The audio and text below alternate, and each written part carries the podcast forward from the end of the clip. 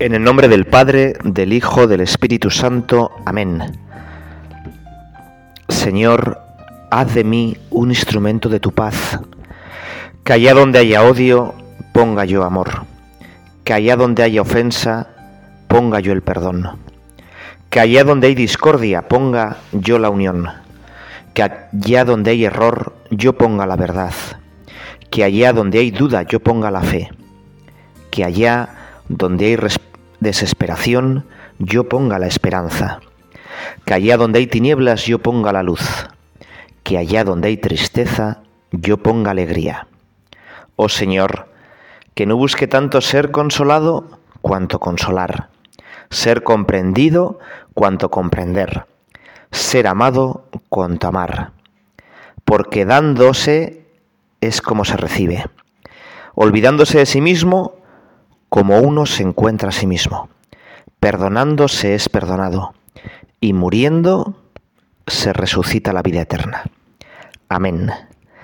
Bueno, esta oración tan preciosa de San Francisco de Asís es la que nos va a guiar este rato de oración contigo, Señor. Queremos hoy rezar sobre la paz y el progreso. Los cristianos comprometidos en la paz y el progreso. Fíjate que en 1979 quisieron hacer una proeza técnica, nada más y nada menos que 129 toneladas de peso orbitando en la Tierra. Cada dos horas daba una vuelta entera y querían que esa estación espacial sirviera para hacer todo tipo de experimentos y para que la humanidad llegara a un nuevo punto de progreso.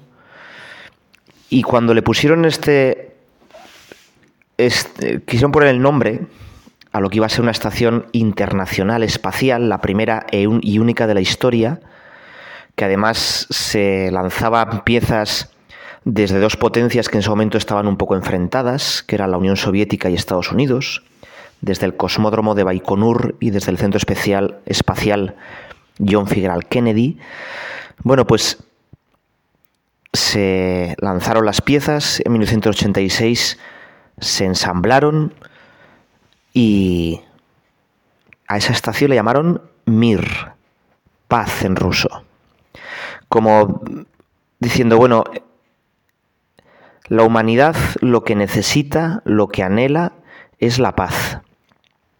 Y yo creo que eso es pues algo muy común, ¿no? Todos queremos la paz. No hay nadie que directamente diga, no, lo mejor es la guerra. Pero claro, en este tema de la paz siempre hay dificultades, ¿no? A veces paz y progreso, cuando uno las menciona, están tan gastadas que está diciendo el revés de lo que debería ser si nos preguntaran, bueno, decidme un partido político progresista y pacifista. y uno puede pensar, madre mía, pues este es un partido político que igual nos quiere meter en una dictadura o en una carrera de confrontaciones con los demás partidos. A veces es como en esa novela de George Orwell, 1984, que las palabras son al revés, ¿no? Dime de lo que presumes y te diré de lo que careces. Los que tenemos ya cierta edad nos acordábamos que en Alemania había dos Alemanias, una la federal y otra la democrática. Y justamente la democrática era la que no es democrática. Aquí puede parecer algo parecido, ¿no? Si tú pones en Google paz, te salen 752 millones de entradas, ¿no? Es decir, en Internet parece que la paz es la que manda, pero si nos asoma, pues es justo al revés, ¿no? Cuántas conversaciones, cuántos diálogos son pues fruto del odio, malentendidos. Si has tenido alguna pequeña eh, pues pues discusión en internet, verás que es muy difícil sembrar la paz en internet. Y no vamos a sembrar tan, eh, solo en internet. Hay un Día Internacional de la Paz el 30 de enero en los colegios. Todos los colegios se hacen carteles, pancartas, actos sobre la paz. Y sin embargo, si eres docente me darás la razón, nunca ha habido tantas riñas en el patio, nunca ha habido tan mal ambiente, pues profesores con los padres, los padres que exigen las grabaciones de las cámaras para ver qué ha pasado en el recreo y quién ha pegado a mi hijo, eh, los padres que no se fían de los profesores y también los profesores entre ellos, ¿no? Que se demandan unos a otros, que se decía antes que quizá uno de los siglos más violentos de la historia fue el siglo XIV, con un centenar de guerras, pero ya sabemos que no es así, ¿no? Que, bueno, fue sin duda el siglo XX, con unas guerras terribles, pero el siglo XXI las guerras son como larvadas, de poca intensidad, pero la paz no ha llegado. Más todavía, la paz está minando nuestras propias familias. Uno de cada dos matrimonios en nuestra sociedad se rompe. Algo está pasando. Y los cristianos ante esto tenemos que hacer algo. Lo primero, pues vamos a preguntarle al Señor, oye Señor, eso de la paz que todo el mundo habla, que todo el mundo la cacarea, ¿qué es la paz? En los cementerios suele poner RIP, requiescan timpache, descansa en la paz. Y alguno puede pensar que, bueno, la paz es la paz del cementerio, cuando ya no haya ninguna nadie vivo, pero eso no es, y de hecho el significado de esas tumbas tampoco es eso. ¿Qué es la paz? Ya Isaías decía, yo haré derivar hacia vosotros como un río la paz, como un torrente en crecida las riquezas de las naciones. Nosotros conocemos la paz, no la paz que da el mundo, no la paz que sin más ausencia de guerras o un equilibrio inestable entre dos superpotencias, no la paz que tenemos ahora que, bueno, no nos peleamos porque si no, igual esta guerra es la última de todas y todos morimos, sino la paz que nos da Cristo. Cristo en la mañana de Pascua, recién resucitado, se aparece a sus discípulos y les dice, paz a vosotros. Lo diría en, me imagino que lo diría en arameo, salom. Es la paz que también nos damos en la misa. Daos como hermanos la paz. Es la paz que viene de la victoria, pero no de la victoria contra el otro, sino de la victoria sobre uno mismo, sobre lo que me aparta de Dios. En el fondo la paz es armonía, es orden, es volver a aquella paz, aquella armonía que teníamos en el jardín de la creación, donde Adán y Eva estaban en paz con Dios y paseaban todos los días al atardecer, estaban en paz consigo mismos y se ayudaban y no tenían ninguna vergüenza uno del otro y estaban profundamente unidos, eran una sola carne y estaban en paz consigo mismos porque no tenían la sombra del pecado. Por eso Cristo consigue la paz la mañana de la resurrección. Consigue la paz por la cruz. Y puede sorprender esa relación que se da ¿no? entre la experiencia de la paz y la entrega total de uno mismo. La paz es señal que acredita el bien hacer, la virtud. Virtud que se logra muchas veces a costa de renuncias y de olvido de sí. Virtud que en el fondo es, es amor, es entrega, es donación. Por eso vamos a pensar un poco, ¿no? Muchas veces tú y yo no tenemos paz por nuestro egoísmo. No tengo paz porque quiero imponerme a los demás. Sería muy fácil salir a manifestarse en contra de una guerra muy lejana, cuando yo en la situación de ese que está provocando la guerra haría exactamente lo mismo o peor. Sería muy fácil hablar mucho de paz y que se me llene la boca de paz cuando me comporto como un tirano con los demás, cuando no estoy dispuesto a servirles, sino a que me sirvan, cuando trato de imponer mi voluntad. Señor, dame tu verdadera paz.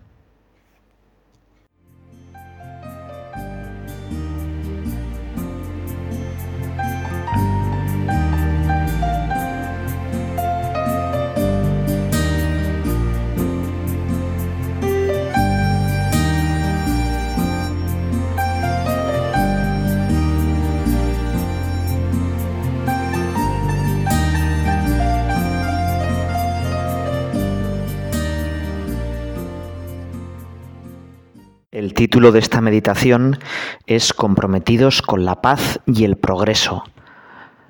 Hoy en día el progreso es como un gran mito. Es decir, todo el mundo constata o piensa que la humanidad va a mejor y que irremediablemente va a ir a mejor. O sea, que hagamos lo que hagamos, siempre vamos a progresar. Y aquellos que se oponen al progreso, pues son tildados de tradicionalistas, oscurantistas, intentan parar el gran río de la historia que siempre va, igual que los ríos van siempre hacia el mar, el río de la historia va siempre hacia un mayor progreso.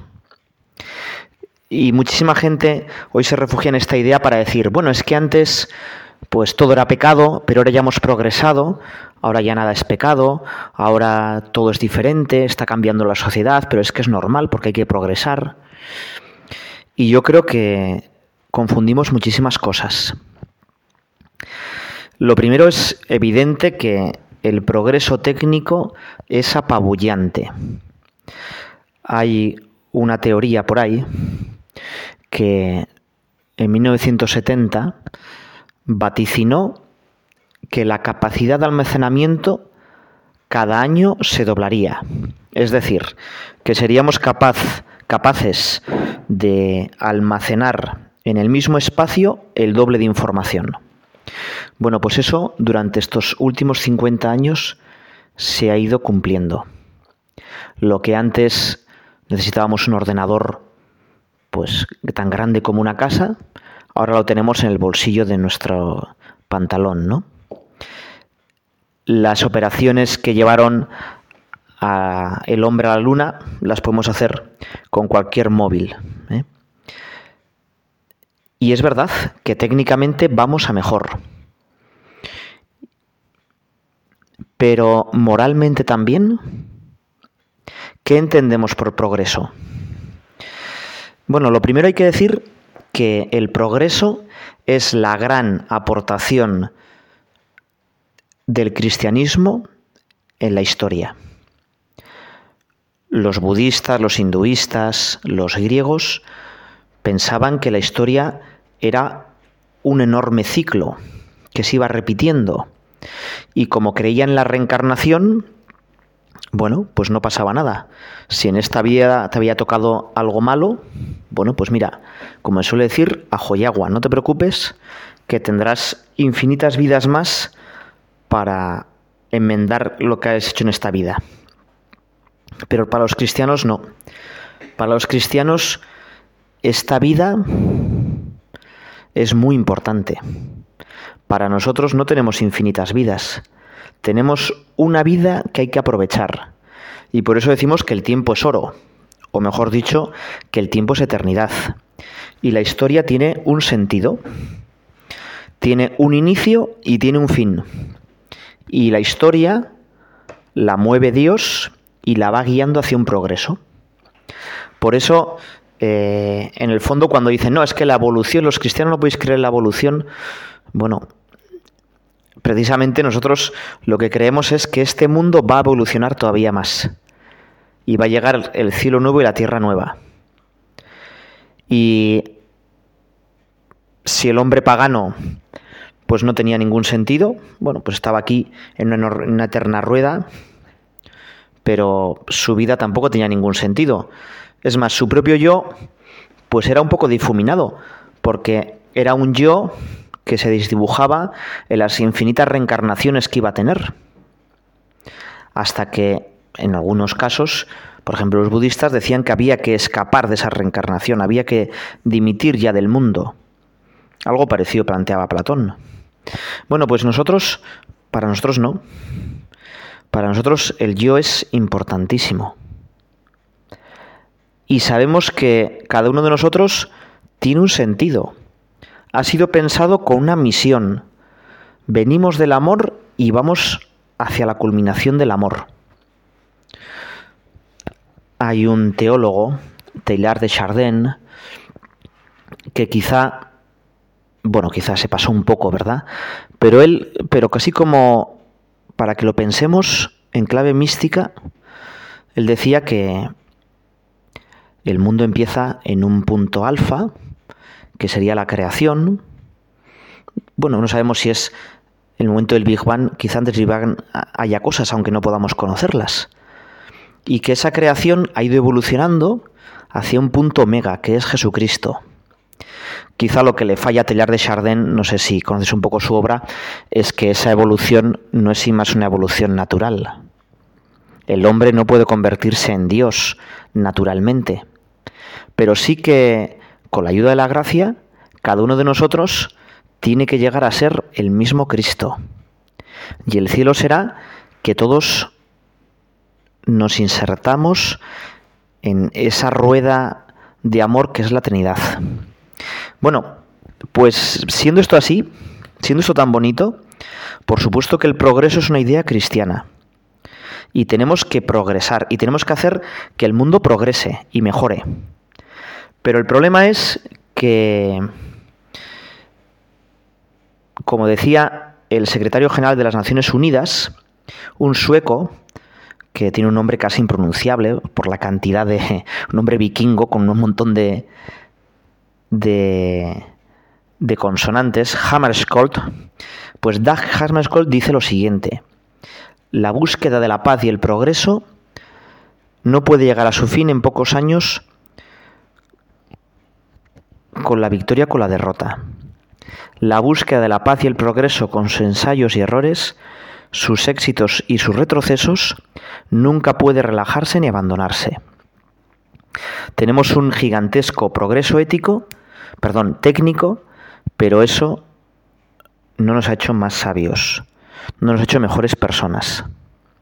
Podemos hacer muchísimas más cosas, pero no sabemos qué hacer. Tenemos muchos más medios, pero nos faltan fines. Podemos ir muy rápido, eh, a unas velocidades increíbles, pero a veces parecemos hámsters en su jaula girando y girando la rueda, corriendo todo el día sin saber para qué. Y eso es lo que tenemos que iluminar al mundo. El Papa Benedicto XVI publicó una encíclica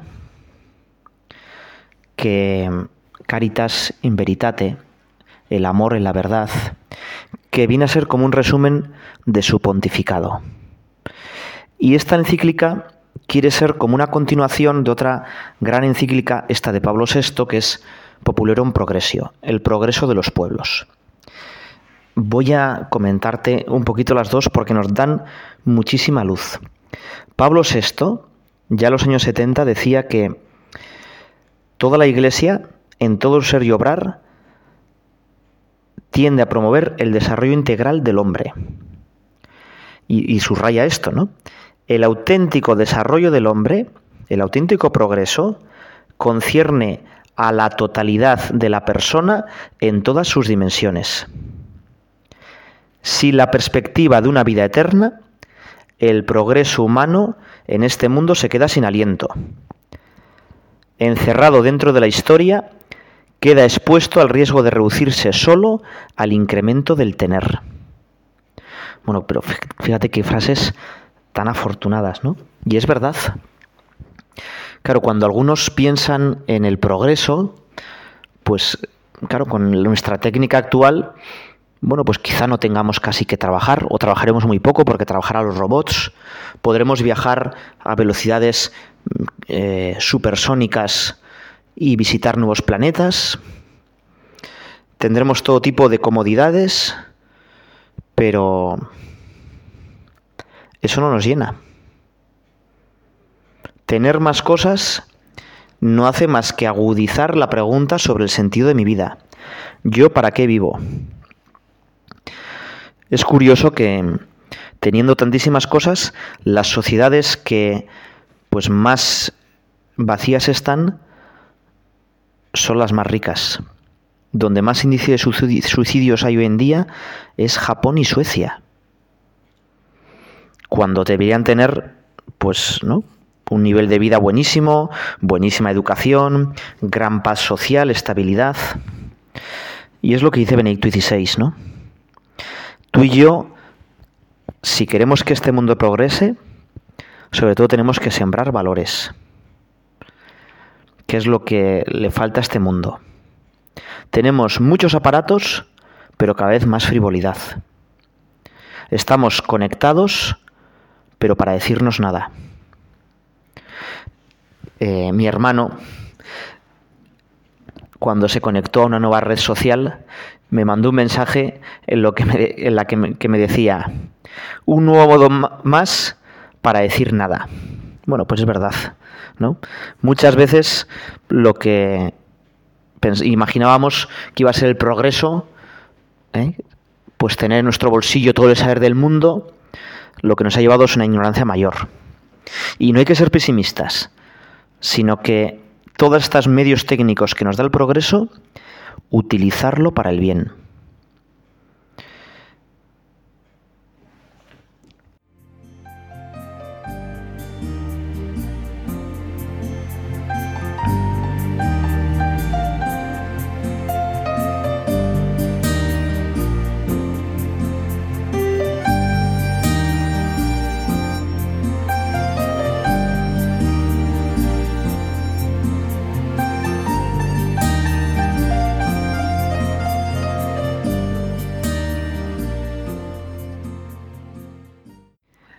Benedicto XVI, comentando estas ideas que hemos de Pablo VI, decía que el hombre de hoy en día tiene una confianza excesiva en la técnica, casi como si la técnica pudiera conseguir el objetivo deseado, es decir, la paz, la tranquilidad, el llenar el espíritu por sí mismo. Y dice que solo el desarrollo humano integral es lo que llena a la persona. Y en ese desarrollo humano integral hay un aspecto que es importantísimo, que es Dios, que es nuestra espiritualidad. Precisamente no habrá progreso si no perdemos de vista nuestro desarrollo espiritual. Este desarrollo, dice Benedicto XVI, exige una visión trascendente de la persona, necesita a Dios. Sin Él o se niega el progreso o se le deja únicamente en manos del hombre, que cede a la presunción de la autosalvación y termina por promover un desarrollo deshumanizado. Bueno, fíjate qué bonito, ¿no? También para lo que pensemos, ¿no? Claro, con nuestra técnica, eh, precisamente lo que estamos haciendo es, mm, bueno, pues la torre de Babel. Nosotros mismos queremos ser Dios no necesitamos a ningún Dios. Y por eso la presunción de la autosalvación. No necesitamos ya un Salvador. Dios ya no tiene ningún sentido ni cabida en este mundo. Y esto lleva, pues, a un desarrollo deshumanizado. En primer lugar, porque no todos tienen acceso a este desarrollo. Fíjate que hace unos años la pobreza era considerada como un resultado de la escasez. La sociedad estaba poco desarrollada, se carecía de servicios, de infraestructuras, de medios de producción, y por eso había pobres porque no había bienes suficientes para todos. Se pensaba que el progreso iría eliminando poco a poco la pobreza. Y esto no ha sido así. Porque el progreso se ha promovido, pero no para contentar a todos.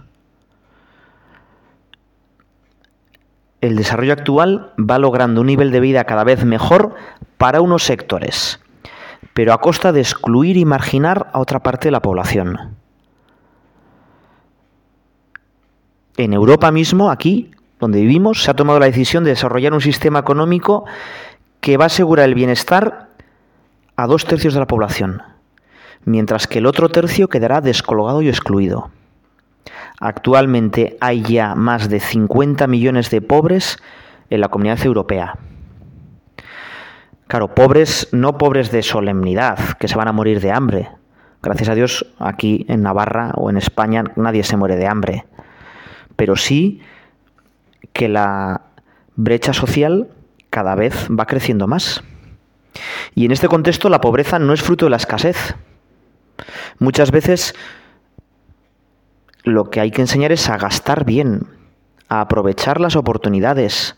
Y por eso, qué importante es, decíamos, un progreso integral, una educación integral. Una educación donde haya valores, empezando por el esfuerzo, la capacidad de frustración, que casi no tenemos, queremos todo ya. Es muy curioso, hay un niño en el cole, hay un niño de tres años que a su madre, a la salida del colegio, le decía, quiero el bocadillo, quiero ya. Bueno, pues claro, ese niño no está acostumbrado a, ¿no? Quiere ya todo, ¿no? Está acostumbrado a que con un botón le salgan las cosas. Y eso, pues hay que también educar. Podríamos decir que en nuestra sociedad moderna tenemos recursos técnicos para satisfacer las necesidades de todos. Si hemos conseguido poner un pequeño robot en Marte, yo creo que dar de comer a todos no sería tan difícil. Si se comparte, hay para todos. La pobreza actual es el resultado de un determinado tipo de desarrollo. Parece que los pobres son como un producto calculado. El Papa Francisco por eso habla de los descartados, de los que ya no cuentan. Se acepta como algo normal e inevitable que el desarrollo y el bienestar de un sector de la población traiga consigo la exclusión de otro sector. Y cuando hablamos de esto, no solo penséis los pobres pues, que no tienen dinero, los marginados, también los ancianos. Y el progreso no es que ya los ancianos no cuenten, no es que les invitemos, invitemos a dimitir ya de la vida, que es lo que va a llevar la ley de la eutanasia.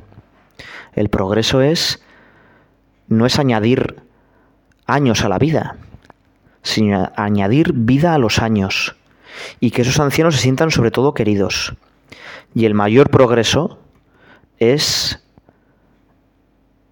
que todas las personas tengan un núcleo de referencia, un sitio donde amar y ser amados. Por eso el progreso y la paz tienen su raíz en la familia o cuidamos la familia o no puede haber progreso y paz. Algo de esto dice el Papa Francisco. Ya sabéis que todos los años tenemos una jornada mundial de la paz que se hace coincidir con el día 1 de enero. Encomendamos a la Virgen María rezar por la paz. Y este año, en medio de esta pandemia, el Papa Francisco pues tiene un lema muy curioso. La cultura del cuidado como camino de la paz. Y explica el Papa Francisco que el único camino para la paz y para el verdadero progreso es lo que llama él cultura del cuidado. Es decir, que cada uno de nosotros tiene que cuidar de los demás. Y dice él que solo la cultura del cuidado puede erradicar la cultura de la indiferencia, del rechazo y de la confrontación, que suele prevalecer hoy en día. La pandemia nos ha enseñado la importancia de hacernos cargo unos de otros. Y es que eh, lo que a donde vamos, el progreso técnico, la cantidad de pantallas que tenemos, nos ha hecho que cada vez nuestro ocio sea más solitario y nos encerremos más en nosotros mismos. Y ese es un gran peligro. Yo lo veo con los niños. En cuanto salen del colegio, les dan un móvil para que no molesten y ellos se encierran en el móvil viendo sus dibujos favoritos y ya no juegan unos con otros. Y se está perdiendo pues que los niños salgan a la calle a jugar. Y antes, bueno, pues había muchos pueblos la cultura del chiquiteo, ¿no? Y salías, bien, quizá bebían un poco alcohol, pero por lo menos se veían unos a otros, te apoyabas. Y muchas veces los otros pueblos eran de verdad una unidad. Y cuando moría alguien del pueblo, pues era muy conocido y todo el mundo iba al funeral. Eso se está perdiendo. Cada vez vivimos vidas pues más individuales, donde cada uno en su casa tiene su pequeño fortín, sus intereses y no se relaciona apenas con el vecino. Qué importante es esto que dice el Papa. El propio Jesucristo nos dio ejemplo. Qué bonito es Jesús como buen pastor, como buen samaritano, que cuida de los demás, que es el que de verdad hace progresar a la persona. Sigue diciendo el Papa Francisco, y vamos a acabar ya con esto. El concepto de persona, nacido y madurado en el cristianismo, ayuda a perseguir un progreso plenamente humano. Porque persona significa siempre relación, no individualismo. Afirma la inclusión y no la exclusión. La dignidad única e inviolable y no la explotación. Cada persona humana es un fin en sí misma, nunca un simple instrumento que solo se aprecia por su utilidad. Y es que nuestra, sociedad es todo lo útil. Cada persona humana ha sido creado para convivir en la familia, en la comunidad, en la sociedad. Y de esta dignidad derivan todos los derechos humanos. Bueno, pues vamos a acabar nuestro rato de oración encomendándonos a la Virgen María. Ella cuidó de la familia Nazaret, ella cuida de nosotros, ella es la reina de la paz ella es el modelo de todo progreso. Dios te salve María, llena eres de gracia, el Señor es contigo, bendita tú eres entre todas las mujeres, y bendito es el fruto de tu vientre Jesús. Santa María, Madre de Dios, ruega por nosotros pecadores, ahora y en la hora de nuestra muerte. Amén.